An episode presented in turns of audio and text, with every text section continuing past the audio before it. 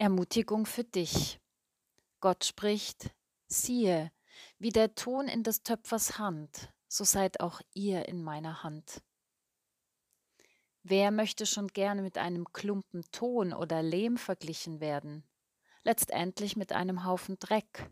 Vermutlich die wenigsten von uns. Zu dieser Frage kommen mir zwei Gedanken in den Sinn. Das Bild von Ton bzw. Lehm erinnert an den Schöpfungsbericht, in dem es heißt, dass Gott den Menschen aus Erde formte, so in Genesis Kapitel 2, Vers 7. Und nach dem Sündenfall sagt Gott zum Menschen, Du bist Erde und sollst zu Erde werden. So in Genesis 3, Vers 19. Der andere Gedanke ist die Frage nach dem Wert des Menschen. Was ist schon ein Stück Lehm?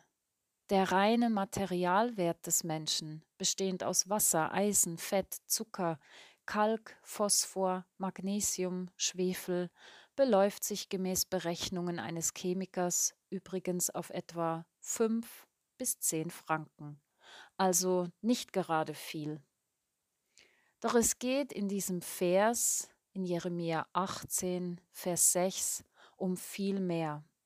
Denn so ein grundsätzlich wertloser Klumpen Ton wird in der Hand eines fähigen Töpfers unter seinem Geschick und Können zu einem brauchbaren und wertvollen Gefäß geformt. Ein Kunstwerk, etwas, das andere erfreut, das nützlich ist und einem bestimmten Zweck dient. So auch wir Menschen, vom Material her nicht gerade kostspielig, doch in Gottes Hand geschieht etwas mit uns, vorausgesetzt, wir lassen unseren Schöpfer an uns handeln. Mal ehrlich gefragt, darf Gott an und mit mir wirken? Lasse ich Veränderungen an mir und in meinem Leben zu? Bin ich offen für Gottes Willen und Weg für mich? Und wenn wir einen Blick in die Bibel werfen, können wir überlegen, welche Tonklumpen Gott schon zu besonderen Gefäßen geformt hat.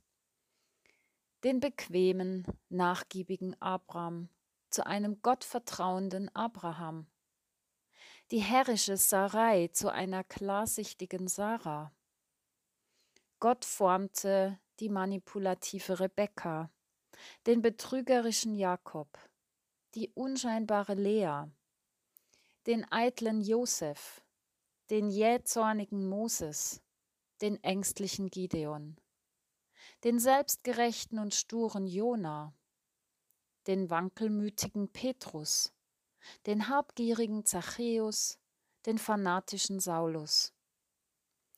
Wie sich diese Menschen veränderten oder verändern ließen, können wir in der Bibel nachlesen. Bei manchen ist es klar, bei anderen bleibt es offen. Gott gebrauchte sie dennoch. So ein Verwandlungsprozess ist alles andere als angenehm und manchmal kostet er alles, vor allem unser Ego. Aber es ist wohl so, dass es schrecklich und befreiend, schmerzhaft und erlösend zugleich ist, in die Hände des lebendigen Gottes zu fallen und sich diesen Händen anzuvertrauen. Gottes Wirken zuzulassen und sich mit Gottes Willen einverstanden zu erklären. Immer wieder neu. So in Psalm 31, Vers 6 und im Hebräerbrief Kapitel 10, Vers 31. Gottes Hand wird zum Ort unserer Verwandlung, zum Wendepunkt, es ist der Ort, wo Gottes Kraft an und in uns wirkt und wo wir den Besitzer wechseln. Nicht mehr ich herrsche und bestimme über mich und mein Leben oder gar über andere, sondern ich erkläre mich einverstanden mit dem Größeren, der den Überblick hat und behält. Gott. So sagt Jesaja im 64. Kapitel, Vers 7. Aber nun, Herr, du bist doch unser Vater. Wir sind Ton, du bist unser Töpfer, und wir alle sind deiner Hände Werk. Und genau darin liegt unser Wert. Genau das macht uns kostbar. Wir sind Gottes Werk. Wir sind in Gottes Hand. Ein weiterer Gedanke kommt mir in den Sinn, nämlich das bekannte Gebet des Niklaus von Flü. Mein Herr und mein Gott, nimm alles von mir, was mich hindert zu dir. Mein Herr und mein Gott, gib alles mir, was mich führe zu dir. Mein Herr und mein Gott, o nimm mich mir und gib mich ganz zu eigen dir. Gott möge uns dabei helfen, uns immer wieder seinen Händen zu überlassen. Wie der Ton in der Hand des Töpfers, so sind auch wir in der Hand des Herrn. Pfarrerin Sabine Herold Ein Stück Ton, Lehm, Dreck, mehr nicht? Von Erde genommen, um wieder zu Erde zu werden? Soll das alles gewesen sein? Und doch, aus Erde geformt, wie Ton getöpfert, im Verborgenen bereitet, durch deine Hand, Gott. Und deshalb wertvoll, kostbar, einmalig, einzigartig. Ein Gefäß zu deiner Ehre. Aber es gibt Tage, da will ich weder Ton noch Gefäß noch sonst etwas sein.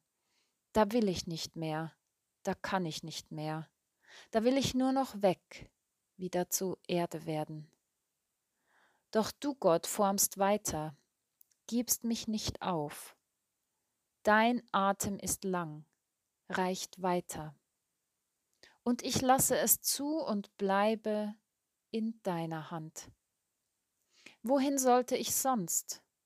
Ich nehme mich ja doch überall hin mit. Also bleibe ich in deiner Hand, wie Ton in des Töpfers Hand. Forme mich, du mein Töpfer. Amen.